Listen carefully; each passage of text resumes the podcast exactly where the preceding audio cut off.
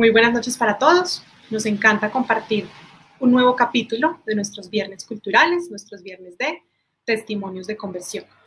Hoy tenemos un invitado muy especial, Andrés Ruiz, quien ya nos acompañó también hace un par de meses, dándonos su testimonio de matrimonio con su esposa Angélica Ortegón.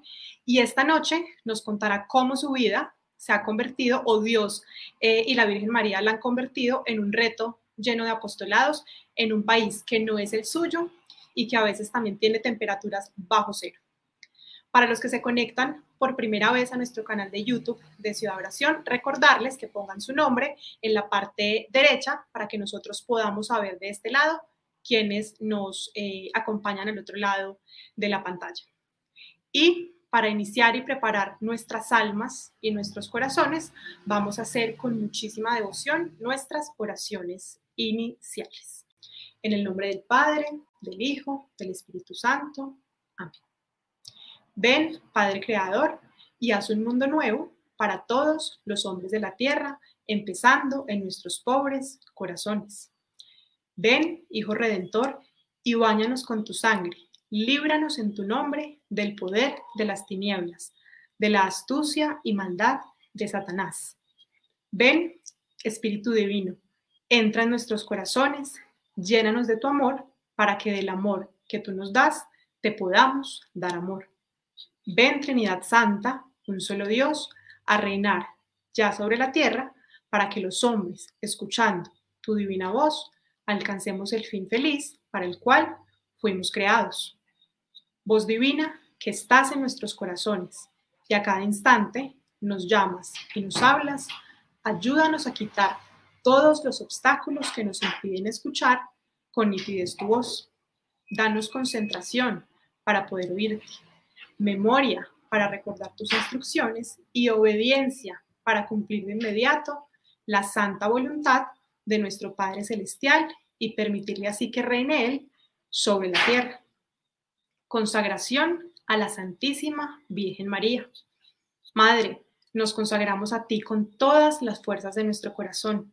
Te consagramos nuestra inteligencia para conocer a Dios y nuestra voluntad para amarlo.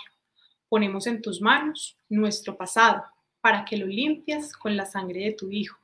Ponemos en tus manos nuestro presente para que lo protejas y sostengas. Ponemos en tus manos nuestro futuro para que lo orientes hacia Dios. Especial protección te pedimos a la hora de nuestra muerte para que nos lleves de la mano ante la presencia de tu Hijo y así gozar de Él eternamente en el reino de los cielos. Amén. Borra, Señor, mi pasado, cuida mi hoy y prepara mi mañana. Oración para pedir la gracia de Dios. Señor, no apartes de nuestros ojos la gracia con la que hallaste a María. No apartes de nuestros oídos la gracia con la que ella te escuchó. No apartes de nuestros labios la gracia con la que ella te respondió. No apartes de nuestro corazón la gracia con la que ella te amó. Señor, danos la gracia y hemos de obtener la salvación. Mater Civitatis, ora pro nobis. Regina Civitatis, ora pro nobis. Jesús, María y José, mantened nuestra casa en pie. Gracias Padre, gracias Hijo, gracias Espíritu Santo, gracias Trinidad Santa, un solo Dios, por habernos dado tanto. Ángeles y querubines dicen, Santo, Santo, Santo, Santo Dios, Santo fuerte, Santo inmortal, ten misericordia de nosotros y del mundo entero. Amén. En el nombre del Padre, del Hijo, del Espíritu Santo. Amén. Ya tenemos entonces a nuestro invitado al otro lado de la pantalla. Andrés, ¿cómo estás? Buenas noches. Buenas noches, Claudia. Muchas gracias por la invitación. Felices nosotros de que estés acompañándonos al otro lado de la pantalla y más o menos del mundo. Sí, más o menos al norte. Al norte, correcto. Bueno, voy a hacer entonces una pequeña introducción contando, eh, digamos que algo sobre tu vida y ya vamos desarrollando un poco eh, el testimonio. ¿Listo? Entonces, Andrés es biólogo de la Universidad de Antioquia, con una maestría en salud pública de la Universidad Sam Houston State de Texas. Hace algunos años decidió dedicarse al estudio de la enseñanza de las humanidades, completó una maestría y un doctorado en lingüística y literatura hispana en Arizona State University y actualmente es profesor y director del programa de español de la Universidad de María en Bismarck, Dakota del Norte, Estados Unidos.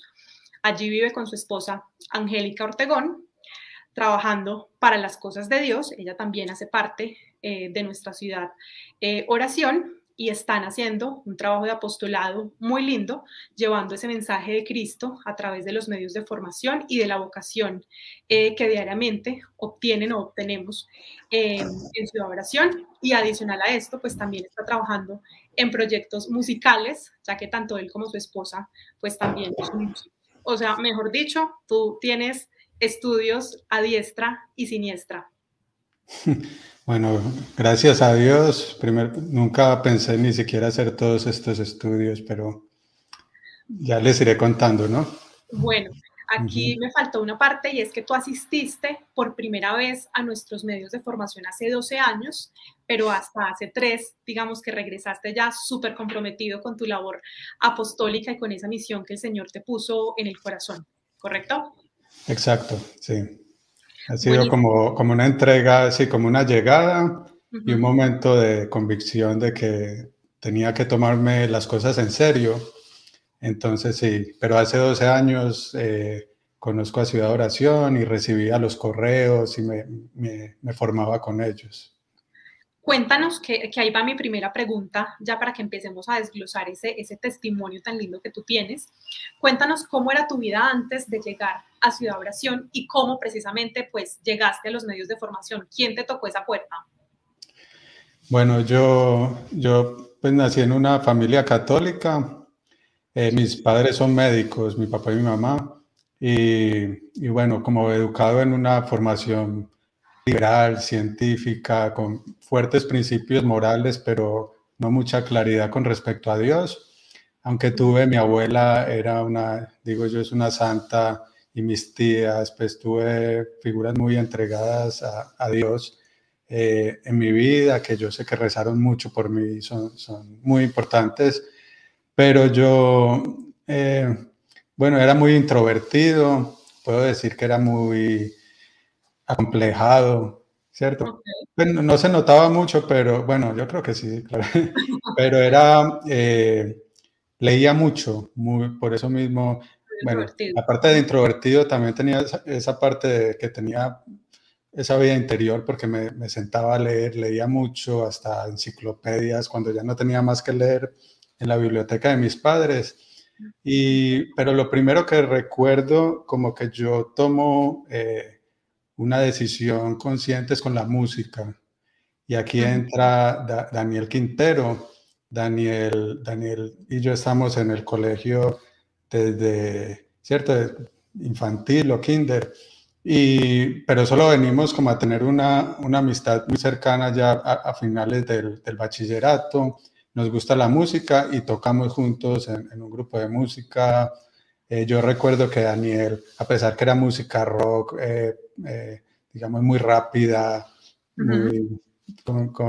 era, eh, Daniel iba a misa, yo me acuerdo, y hablábamos incluso, creo que tuvimos discusiones, y yo como que creía en Dios, pero como con la iglesia no, no, no, no, entendía pues bien, ¿cierto?, el papel de la iglesia, pero Daniel fue el que me invitó años después del grupo, porque yo seguía en el grupo y Daniel empezó, se alejó, empezó a, buscar a Dios eh, y, creo ya conocí a León y María.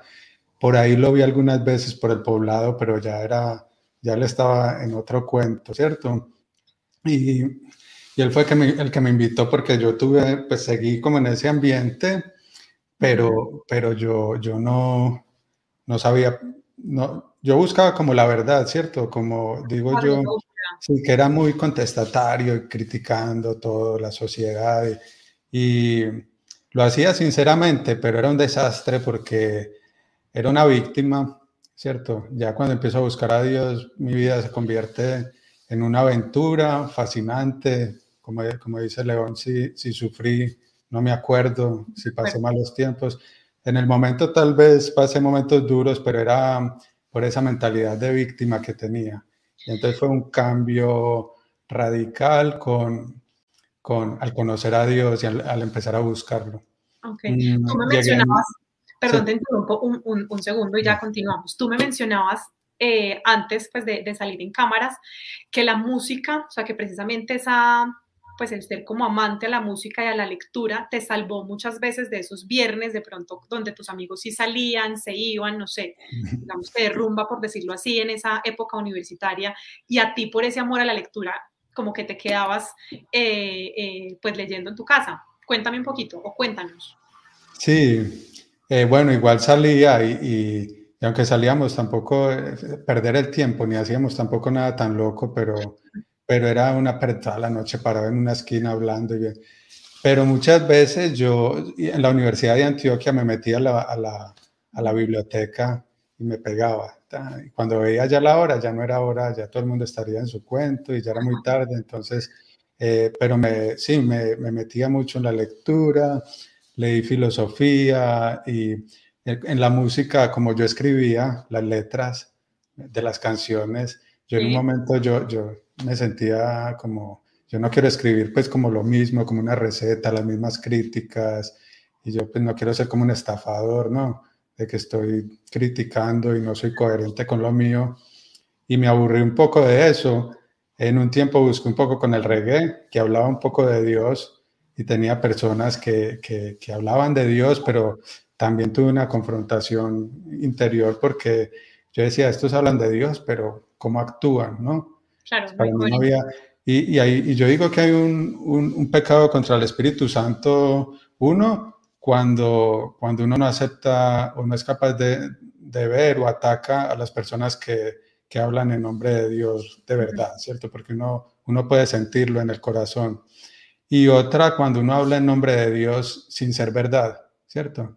Y entonces eso a mí no, yo me alejé entonces también de ese grupo y quedé solo. O sea, todos mis amigos, tengo muy buenos amigos de, de todas esas épocas, pero básicamente ya no pertenecía a esos grupos. Ahí fue cuando yo, yo soy biólogo de la Antioquia también, yo, ¿qué voy a hacer? Botánico, imagínate. ¿En qué trabajo? Yo, bueno, sería, sí, tuve unos trabajitos por ahí como contratista, pero al fin me resultó un trabajo en, en, en, control de enfermedades tropicales en el Bajo Cauca, una zona muy difícil de Antioquia y me fui para allá. Ya en ese momento yo estoy buscando a Dios más o menos en esa época me llama Daniel, me invita a las clases. Yo estoy súper mal, yo no sé antes cómo me recibieron en las clases porque estaba... pero, pero, sí, pero, pero algo quedó de esa, de algunas, no sé, dos, tres o más clases que fui. Bueno, ¿y qué te enamoró, digamos que en esas pocas clases de esa época de pronto, si las, si condensamos, toda la experiencia que has tenido y todo ese, ese conocimiento y el estudio que has tenido desde Ciudad Oración, ¿qué fue lo que te enamoró precisamente de este carisma y lo que te hace estar aquí sentado hoy? Sí, pues a mí como, como lector, los escritos de León, pues magistrales, y luego pues me di cuenta que era precisamente por escuchar la voz de Dios, ¿sí? esa, esa, precisión, esa claridad de, en las ideas profundas y la idea de escuchar la voz de Dios, que yo ya la tenía. Yo pensaba que era un, no la pensaba como la voz de Dios, pero yo, yo sí tenía ciertas cosas que yo sabía, acá hay un peligro y que yo creo que me han salvado mucho y que yo no podía explicar, pero, pero que yo creo que me han salvado y me han guiado un poco. Y, y, entonces, pues yo, yo le tenía, yo, yo en un momento de mi vida dije, yo tengo que seguir esto porque estoy siguiendo los consejos de la otra gente a veces y me están llevando donde no es. Tomo la decisión que no quiero por complacer a otros y, y entonces, bueno, yo sentí un poco de, de que uno tiene, eh, puede escuchar la voz de Dios, pero no lo, no, no lo entendía. Entonces los escritos de León resonaron mucho dentro de mí eh, toda esta, la, audacia, el actuar como un guerrero, todo eso consonaba pues con todo lo que yo buscaba y nunca había encontrado o había encontrado por pedazos, lo encuentro de una forma muy estructurada, pero yo me fui después, me vine, me vine, para Estados Unidos y, y, fue, fueron varios, por ahí 2000, creo, sí, varios años, pongámosle 8 o 10, que yo seguí recibiendo los correos de, de, Luces de la Madre de Dios, los escritos. Recuerdo que veía las, las clases, eran otra plataforma, después no las volví a ver, yo no sé qué pasó. Y, y bueno, más o menos seguía el contacto, pero definitivamente me había nutrido mucho de las clases y desde eso yo, yo venía, porque todo empezó a ir muy bien para mí. Pasé de ser esa víctima a, a, a tomar posesión de, de, mi vida un poco, poco a poco, con mucha disciplina, siguiendo mucho todo lo de las virtudes. Para mí fue, fue como, wow, eso es cierto. Digamos que esa, esa, era como la pregunta eh, siguiente y era, te empezaste mucho a preguntar, pues como para dónde voy, eh, y esta es la manera de Dios, pues de tocarte la puerta por el lado intelectual, porque siempre, ya que nos contabas, has sido una persona pues seria, quizás hasta, hasta introvertida o la palabra que tú usaste al inicio, que es eh, acomplejado. acomplejado.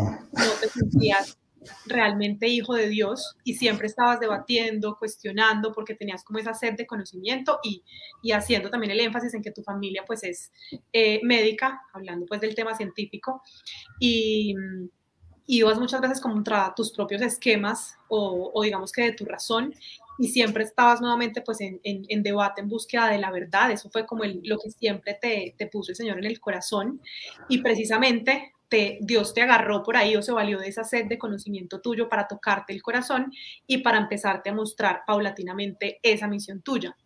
Entonces, me contabas o nos contabas sobre las lecturas eh, que te enamoraron de nuestro, de nuestro director, pero también tenías algo que te llamaba mucho la atención y era que Jesús tenía siempre mucha sencillez y empezaste un poco a, a leer las lecturas de Juan Pablo II. Cuéntanos un poco de esto. Ah, bueno, sí, exacto. Yo, bueno, mi formación es científica eh, desde niño, ¿cierto? Yo, uh -huh. pero, pero para mí, incluso yo por la filosofía de la ciencia, cuando estaba en biología, Sí. Por ahí yo, yo encontraba, cierto, algunos filósofos que decían, bueno, la ciencia en realidad no se encarga de, un, de una parcela de la realidad, pero no del todo, con que ex, explicar es el todo y, y, hacer como si no existiera todo ese mundo interior y, y, ese mundo metafísico, digamos, o ese mundo espiritual, para mí era como una tontería, eso no es nada inteligente, eso es muy tonto porque es como obviar lo, lo, lo, más patente que tienes en tu vida. Y yo,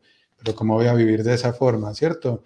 Yo tengo que, que, que entender la realidad, no, no, ponerme las gafas de una ideología, ponerme las gafas de una teoría y explicar la realidad de esa forma, que los intelectuales uh -huh. a veces lo hacen y se sienten súper inteligentes, pero, pero para mí no tenía sentido. Entonces yo, yo leía filosofía, eh, bueno, los filósofos pocos buenos eh, me fueron llevando hacia ese lado y luego lo que tú dices, yo, yo también dije, eh, pero las religiones, ¿qué hay detrás de, de Dios? Porque claro. todo el mundo habla de Dios.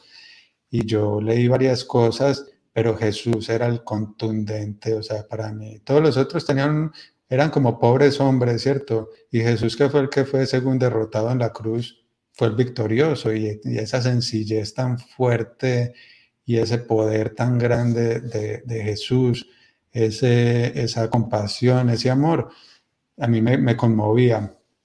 Pero yo decía, pero la iglesia, y bla, bla, bla, bla, bla. Empiezan a criticar que la historia, empiezan a criticar cosas eh, concisas de las personas de uno u otro de la iglesia. Yo no entendía que la iglesia es el cuerpo místico de, de, Cristo que tenemos, a, más allá de los errores. Entonces, y fuera de eso, el Papa era Juan Pablo II. Entonces yo, yo, yo veía, yo, es que el Papa es muy, o sea, es una persona tan, tan buena y yo, a mí el Papa me salvó de no alejarme de la iglesia, Juan Pablo II, ¿no? Y luego me puse a leer las encíclicas, porque en, esa, en eso yo empecé en un momento, cuando ya me fui para el, Bagre, para, para el Bajo Cauca, yo, yo me di cuenta, estamos en una lucha espiritual. Hay un mundo espiritual y estamos en una lucha espiritual. Y no hay de otra. O estás con Dios o, estás en contra, o te lleva el diablo. básicamente. y, y, entonces, pues yo empecé a leer a Juan Pablo II y, y, es un intelectual muy importante, Juan Pablo II. No recuerdo quién dice que Juan Pablo II es uno, el, está entre los intelectuales más importantes, no solo de la iglesia, sino en general del, del siglo XX. Eh, y yo empecé a leerlo y yo, uy. Entonces ya cuando llegué a León, ya, ya esa contundencia, pues ya tenía un poquito de preparación y a mí todo eso me entró pues eh, directo al corazón. Y, pero no, no estaba, todavía mi lucha era larga y ahora me doy cuenta que era para llegar hasta acá. Y la lucha sigue.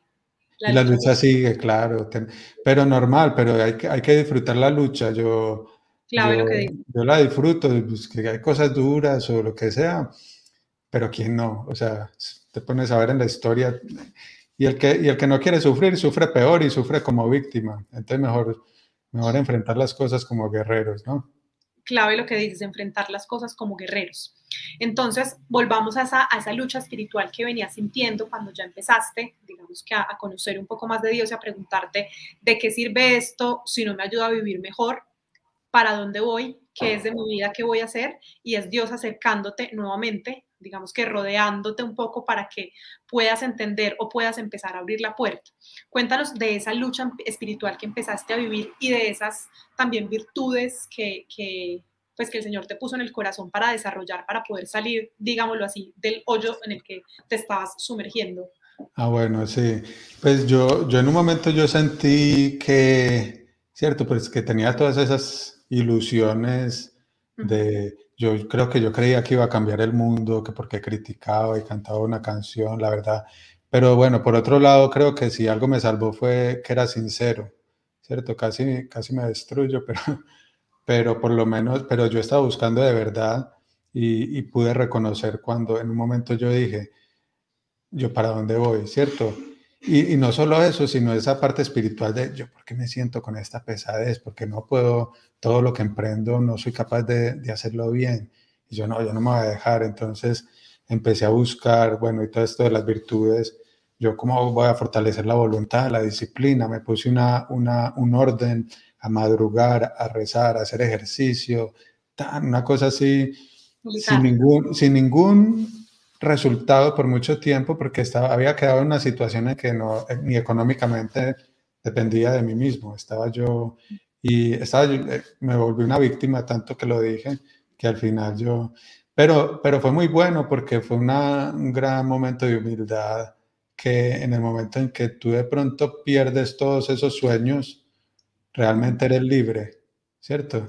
Y te das cuenta que eran malísimos tus sueños, mis sueños todo lo que me ha salido bien en la vida me, lo ha dado Dios y me lo ha hecho ver muy fuerte, que porque sale por casualidad, pero eso no puede ser casualidad.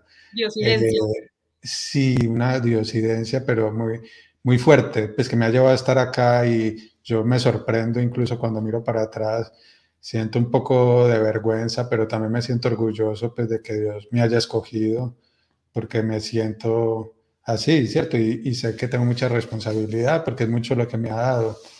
Pero bueno, fueron, fueron muchas virtudes las que tuve que, que ir desarrollando y tengo que, ¿cierto? Porque no se acaba. Lo importante, como dice nuestro director, es luchar, que nos coja la muerte luchando, porque perfecto no vamos a ser, ¿cierto? Pero, eso que menciona que la muerte nos coja luchando. Entonces, para resumir un poco este punto, digamos que las virtudes puntuales que, que, de alguna manera tú dijiste, me pongo esta, esta meta de alguna manera como sin pensar en que realmente son virtudes que te pone Dios para que puedas desarrollar y llegar hasta, hasta esa meta o empezar esa misión que Él te tiene. Disciplina, o sea, venciste tu cuerpo, tuviste también muchos días de mortificación, digamos que te levantabas ah, así quieras, la fortaleza, ese orden para poder empezar pues a, a, organizar tu vida de Dios y a, y a, darle paso para que Dios empiece a actuar. Sí, ahí conoces la libertad, ¿cierto? Que no es lo que me imaginaba que era hacer, sino que una rutina y el, y el control de ti mismo, de ti misma, es lo que te da la libertad, ¿cierto? Eh, antes hablaba de libertad y todo, pero era un esclavo. Eh, pero sí, bueno, eh, desarrollar la voluntad con la disciplina, la perseverancia, creo Dios me la ha infundido, ¿cierto? Y, y me gusta, por ejemplo, con la música, yo era, me, me gusta componer, pero era muy malo, o sea, no era muy bueno tocando instrumentos, pero de perseverar y perseverar, ya no, ya soy, ya soy un poquito, ¿no? Pero ya soy de pura perseverancia en, todo y, con, y con optimismo, con ánimo, con fe, ¿cierto?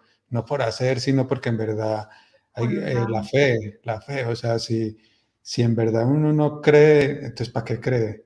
Si cree a medias, ¿no? O sea, si, si tú crees de verdad es porque estás convencido de que si tienes un peligro gigante, Dios te va a salvar. Y si no te salva, pues es porque no, así lo quiere Dios. Pero si me pongo yo a tratar de, de hacer todo por mí mismo, es uno, uno, es muy torpe, uno es muy torpe porque tiene una visión muy restringida, pero, pero Dios es el que sabe.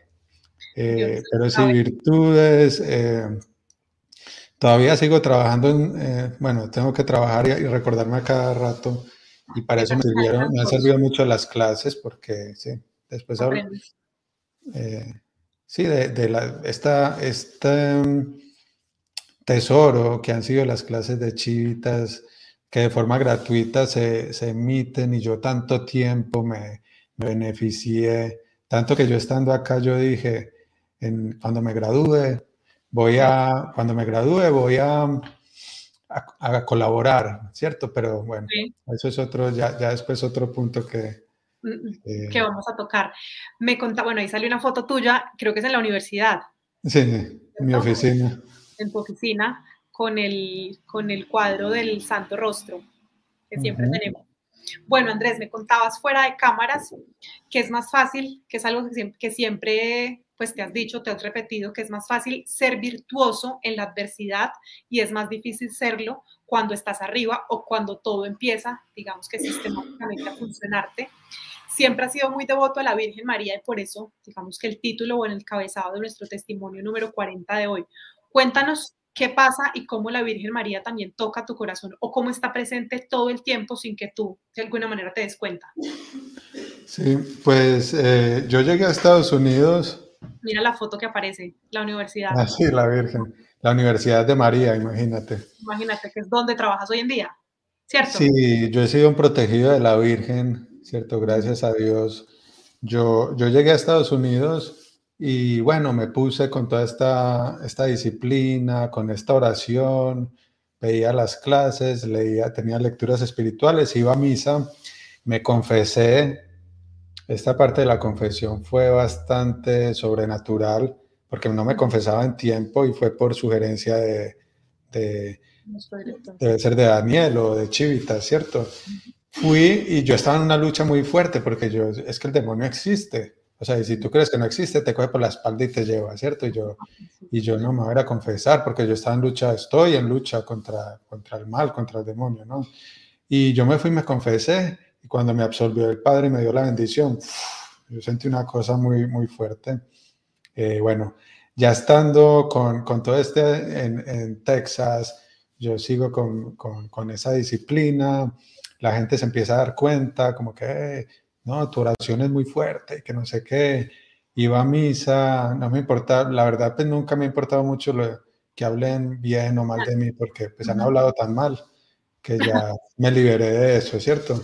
Entonces, sí, ya es una libertad pues bien, bien grande que, que dirán.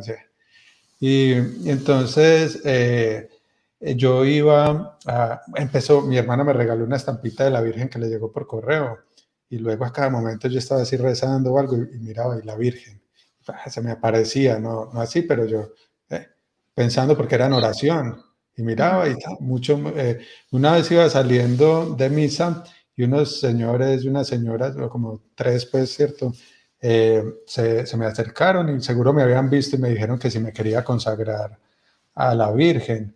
Y recuerdo, yo no me hablaba mucho con los de Chivita, ni, pero le escribí a León y León me contestó, eh, yo no me acordaba sino hasta hace poco, yo creo que él tampoco se acordaba, pero me dijo, la palabra de Dios es arma de doble filo. Yo le pregunté si me consagraba a la Virgen con esta gente y me dijo, no, tú ya estás consagrado a la Virgen a través de chivitas. Eso fue hace, no sé, ocho años, algo así. Y, y, yo, y me empezó a ir muy bien, todo, o sea, mientras que antes todo lo que quería hacer me salía mal, ahora ponía el ojo ahí, me salía bien, quería esto, me salía, ta, ta, ta. Bueno, porque tampoco quería cosas locas, pues porque estaba más pendiente de...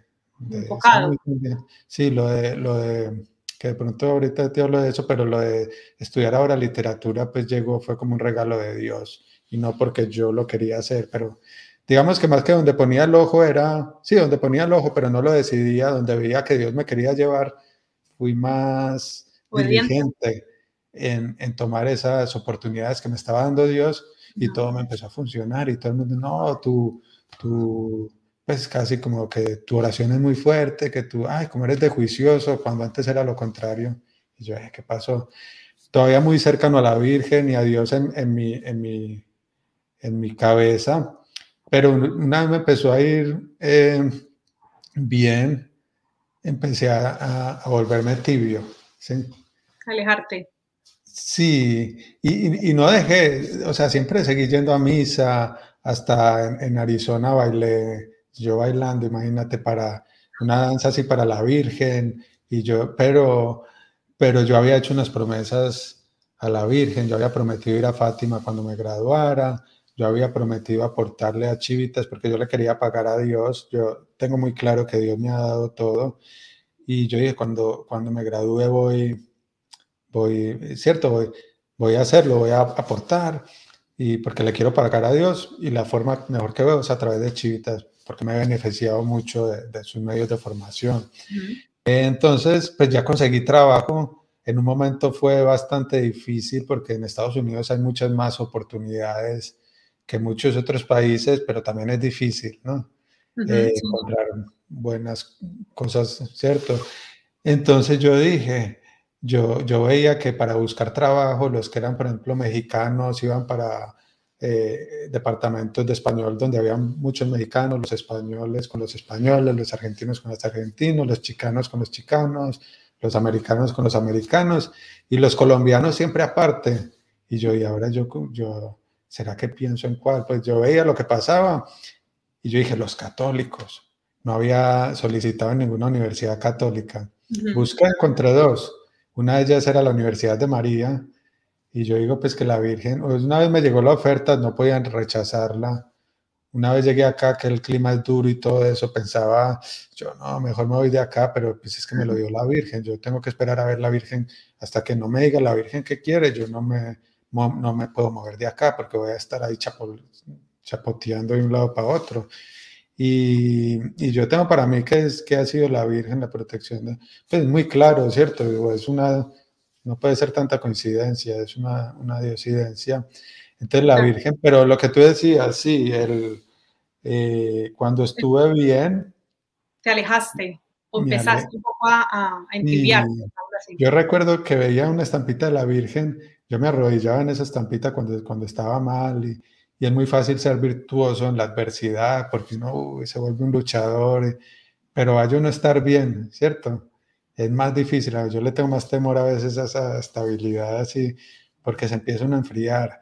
Entonces yo veía la estampita de la Virgen y yo, ay, Virgencita, después te rezo, porque no, o, ay, me voy a poner a ver Netflix, ya, ya he luchado mucho, ya puedo darme este lujo y empecé a perder el, o sea, ahora viéndolo, pues ya, mientras que toda la vida, hasta cuando estuve mal, por lo menos era un luchador que, que iba por algo, ya oh, voy a disfrutar de lo que he conseguido, de que no tiene sentido.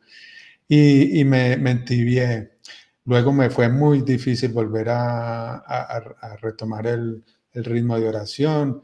Fue una crisis fuerte, ¿cierto? Sentimental, eh, con la parte, de, con esta imagen de la muerte, porque una, una tía abuela muy querida, que sí. antes me llamaba mucho y me decía, ay, llámeme, que me hace bien hablar con usted, bla. Y yo, ah, estoy muy ocupado. Y cuando fui a llamarla ya no podía hablar y luego se murió. Y, yo, y en esas León se enfermó, o que se iba a morir, según.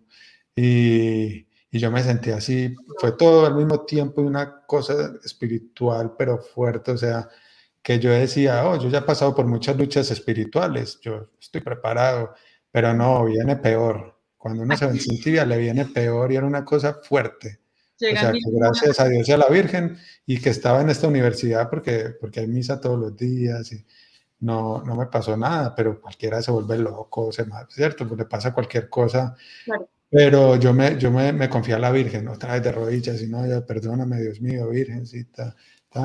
Y a cumplir mis promesas. Fui a Fátima, que había prometido ir a Fátima, empecé a acercarme y a tomarme en serio mi, mi misión, ¿cierto? Con Chivitas, porque pues eh, era es lo que me mostró Dios, o sea, no había de otro y, no me interesaba tampoco. Pues, es lo que resonaba, lo que resuena, ¿cierto? Eh, eh, conmigo. de pronto, te interrumpo un segundo, aquí podemos de pronto resumir tu punto anterior o, o, algo de la parte del punto y es que el que esté firme, que mire y no caiga. O sabemos que la lucha es diaria y por eso has mencionado en varias ocasiones que la muerte nos coja luchando porque realmente uno puede perder esa, esa vocación o esa, digamos que ese fuego en el corazón en un segundo y pues puede perder absolutamente todo lo que ha hecho y que ha luchado. Entonces, importante eh, lo que decías, importante volver a retomar, importante volver a, digamos que a tener una, un apoyo de, un grupo y ahí fue donde empezaste un poco ya a, a, sentarte o a poner ya los pies sobre la tierra en, digamos que en Ciudad Oración. Y ya eso era lo que nos ibas a empezar a contar.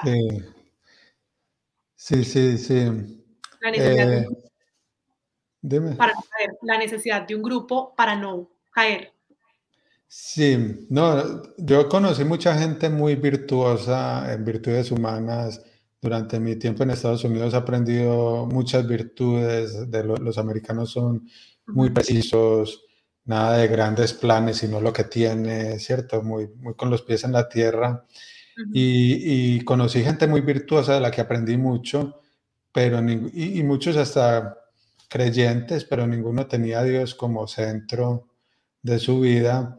Entonces yo intenté incluso hacer clases, pero no, no lo logré y entonces me fui yendo hacia otro lado, como teniendo como la fe como algo personal y no, y no ayudando para nada con la misión de llevar la palabra de, de Jesús a, a, todo el mundo.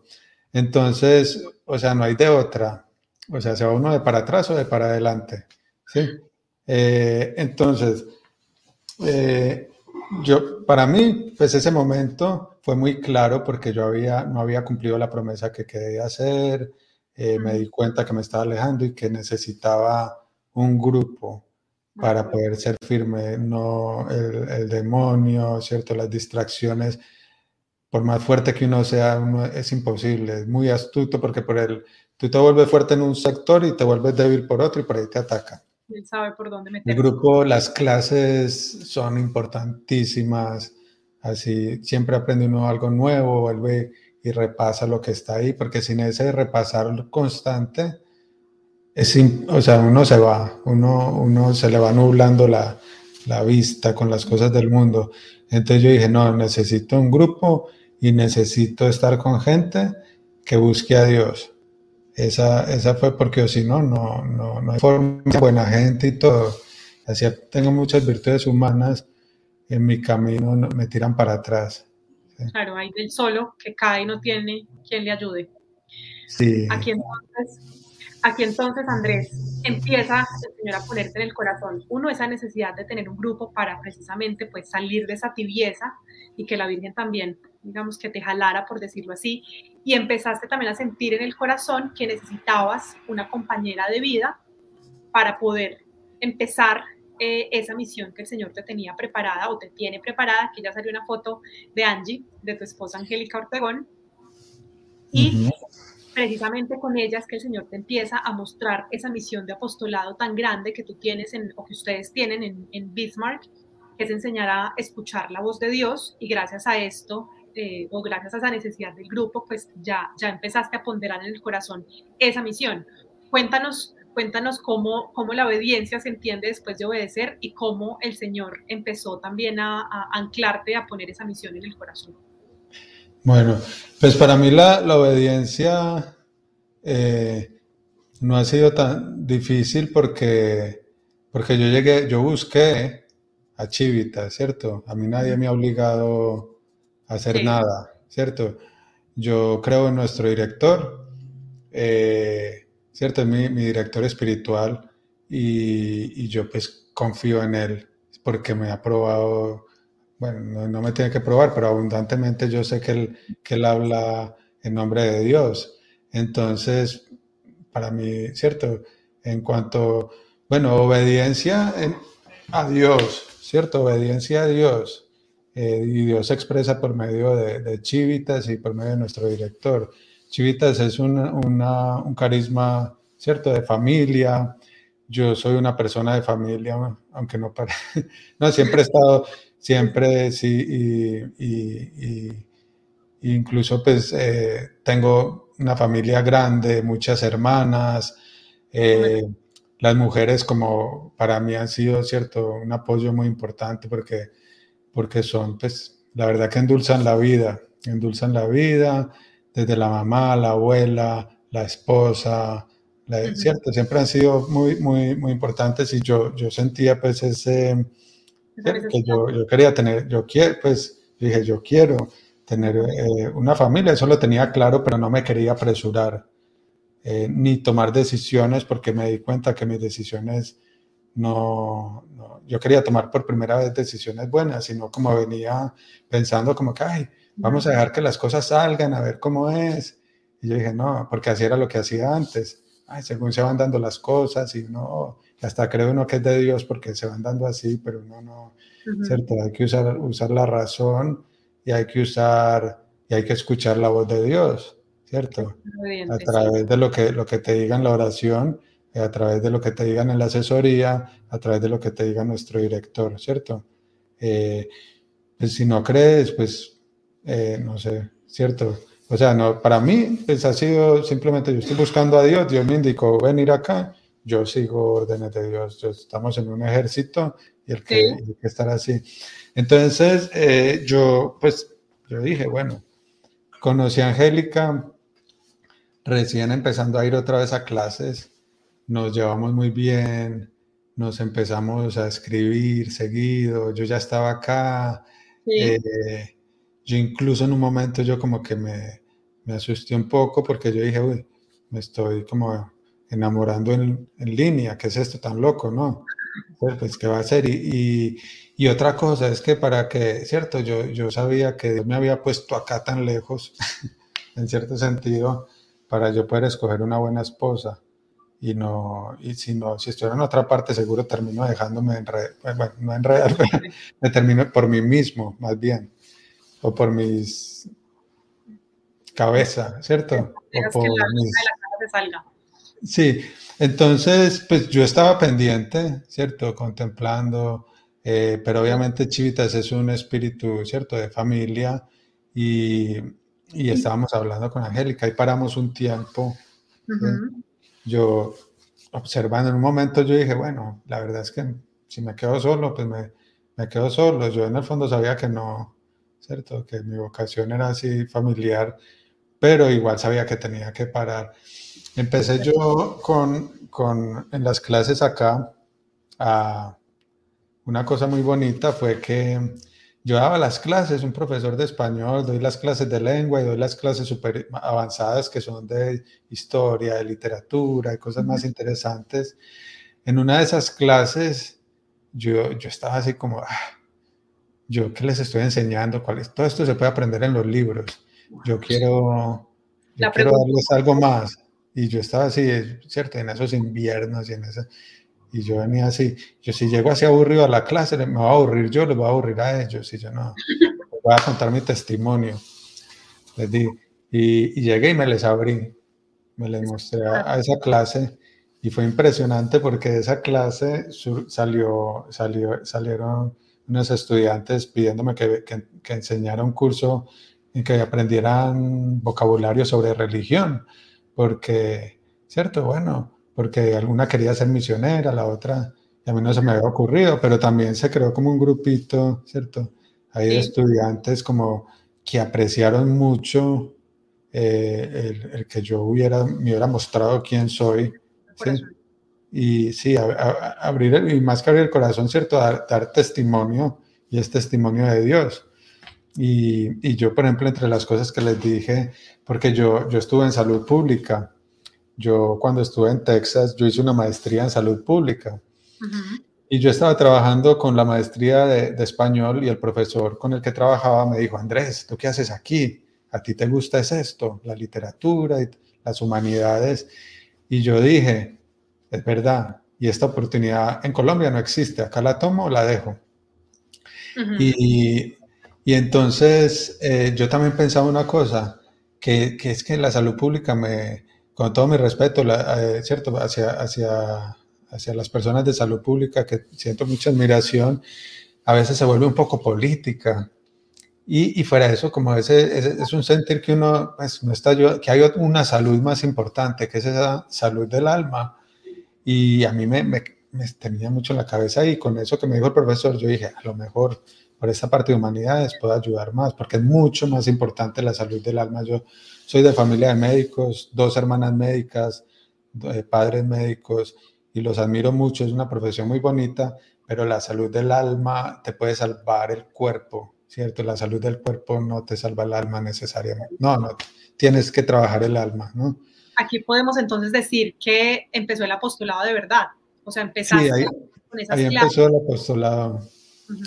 Ahí empezó el apostolado. Eh, bueno, bueno, entonces eso pasó antes. Acá con este grupo, yo les mencioné eso, de mi cambio de carrera y, y, eso les resonó mucho a ella, a los estudiantes. Empezó este grupo y más que todo eran mujeres, son muy, muy jóvenes, y entonces yo pues hasta un punto podía llegar, pero, pero yo no podía invitarlas al apartamento, quedarme un rato ahí con ellas o esto y lo otro. Y, y, y yo sabía pues que de todas maneras necesitaba una compañera en mi misión, una compañera en mi vida ¿cierto? Y, una compañera a la que pudiera yo amar, pues dar mi amor, porque eh, tener una esposa es, un regalo de Dios. Eh, Dios me ha dado un regalo muy grande con, con Angélica porque me ha dado la oportunidad de amar. Mucha gente no tiene la oportunidad de amar, no es capaz. Y sí, y, y uno, y uno a veces se olvida de eso y uno entonces se empieza a, meter otras cosas en la cabeza de que debería ser así o así, pero es, es una oportunidad de vencerte a ti mismo, de mejorar, de amar. O sea, ¿qué más quieres? De acuerdo, Entonces, eh, Angélica, además, pues todo, Dios nos lo puso, ¿cierto? Muy claro, porque ¿quién se iba a poder venir y a arriesgar a venir dejar todo en Colombia para venirse a un sitio con menos 40 grados centígrados a veces, no, nunca, no, siempre es tan frío, pero cierto, y, y Angélica había vivido en Chicago, manejaba el inglés, quería venir, ¿cierto? Estábamos hablando, nos llevábamos muy bien, nos llevamos muy, nos, sí, entonces pues todo era demasiado claro, ¿sí? Y, yo, bueno, para adelante. Podemos decir entonces que ese, digamos que la llegada de Angie consolidó el apostolado, obviamente desde el matrimonio hasta, hasta el poder asesorar o el poder escuchar a las, a las chicas que tú tenías como alumnas, porque claramente tú pues no podías eh, sobrepasar cierto límite. Sí, claro, por un lado, bueno, Angie como mujer, y Angie, como con más tiempo en Chivitas, con el, más, eh, conocedora del carisma, con el carisma más, más interiorizado, eh, les, les invitó a que si querían tener asesoría, salieron algunas, eh, salieron las clases bilingües primero, ahora en inglés. En la parte bilingüe fue un equipo de trabajo muy bonito y se consolidó bien fuerte. Todo. Para nosotros también las clases, además de que les sirven a mucha gente, los que más se benefician son los que dan las clases. Entonces es una forma de ayudarle a las, a las chicas de acá, a las estudiantes. les ha servido mucho, les he visto el progreso, me siento muy orgulloso ahora de, mis estudiantes. Pero sí, Angie fue la, de la, idea, la, la que tiró para adelante con las clases, la asesoría, las tertulias y se ha ido consolidando. Es un proceso de sembrar y que sale un poquito, otro no, pero seguir sembrando y sembrando. Y, pero muy, aprendemos, los que más ganan son los que están ¿cierto? Haciendo la labor. Tenemos, tenemos, perdón, te interrumpo, tres minuticos porque como tuvimos problemas de conexión, perdimos ocho. Entonces aquí me adelanto un poco como a la última pregunta que siempre hacemos, Andrés, y es, eh, ¿qué nos quieres dejar o, qué mensaje les quieres dar a las personas que te están viendo eh, hoy? Bueno, que, o sea, hay que creer, si, si, si vemos que existe en nuestra vida algo más que nos ha hablado, que es Dios, ¿cierto? Porque Dios nos ha hablado a través de las escrituras, a través de los escritos de nuestro director, de las clases, ¿cierto? Y nos dice, Dios es el todo creador, ¿cierto? El creador de todo que, que se ha querido hablarnos en nuestro idioma. Hay que creer, pero creer de verdad, ¿cierto? Que si es algo malo es para bien, ¿cierto? Y, y creer sin, sin, porque si no, no tiene sentido. Entonces, ¿qué hay? O eres víctima sin Dios, eres víctima de los demonios y de los malos pensamientos, o eres un guerrero de Dios. Y si eres un guerrero de Dios, todo es muy bueno, hasta los momentos malos, pues unos pasan y ya no se acuerda, y si viene lo que sea, pues está uno con Dios. Entonces, yo creo que pues el mensaje es, ese, o, o no hay de otra, o eres víctima o eres un guerrero de Dios. Si no eres guerrero de Dios, pues eres víctima. Y si eres guerrero de Dios, no tienes por qué tener miedo de nada. O sea, ya, ya, dejar ese espíritu de víctima que, ay, es que no me quieren. Ay, si no te quieren, pues haz que te quieran. Ah, es que no me discriminan, pues haz que no te discriminen. O sea, la vida tampoco es como tan, tan o sea, tú tienes un poder, e, es el poder que, que Dios te da, de la gracia. ¿sí? Y hay que luchar por esa gracia y es difícil adquirir esa gracia y se pierde muy fácil esa gracia, pero una vez eh, esos momentos de gracia que uno tiene valen tanto la pena que uno no se quiere eh, despegar de eso. y te digo, yo no soy eh, ningún iluminado ni ningún ser perfecto, pero yo me siento elegido por Dios y me siento muy orgulloso y me siento muy feliz y, y yo no me interesa pues si hay plata mejor, si hay ¿cierto? Eh, buen, buen, renombre mejor, pero lo, lo, más importante es que con Dios esté mal o esté bien, estoy bien. Bueno, pues no, Andrés, muchas gracias por tus palabras. Gracias a ti. Compartirnos, perdón, tu testimonio, por abrirnos el corazón, por tu sinceridad siempre al hablar y pues por la lucha constante de ese trabajo apostólico en Bismarck junto, junto a tu esposa. Y definitivamente pues no podemos llegar solos, perdón, al cielo, porque Dios nos pedirá cuentas de esa administración y de cuántas almitas llevemos tras de nosotros. Entonces, muchas gracias por haber estado con nosotros esta noche. Nos vemos entonces en una próxima oportunidad. Gracias. A ti. Terminamos hoy una entrevista muy positiva y para que estas luces nos queden guardadas en nuestro corazón, hagamos eh, la oración al Santo Rostro para poder ya terminar nuestra clase. En el nombre del Padre, del Hijo, del Espíritu Santo. Amén. Señor Jesús, te damos gracias porque nos dejaste en la sábana santa las señales de tu pasión y las huellas de tu santo rostro como un signo más de tu presencia bienhechora entre nosotros.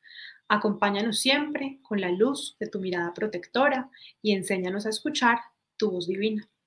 Ayúdanos a descubrir la santa voluntad de nuestro Padre Celestial en todos los sucesos de nuestra vida.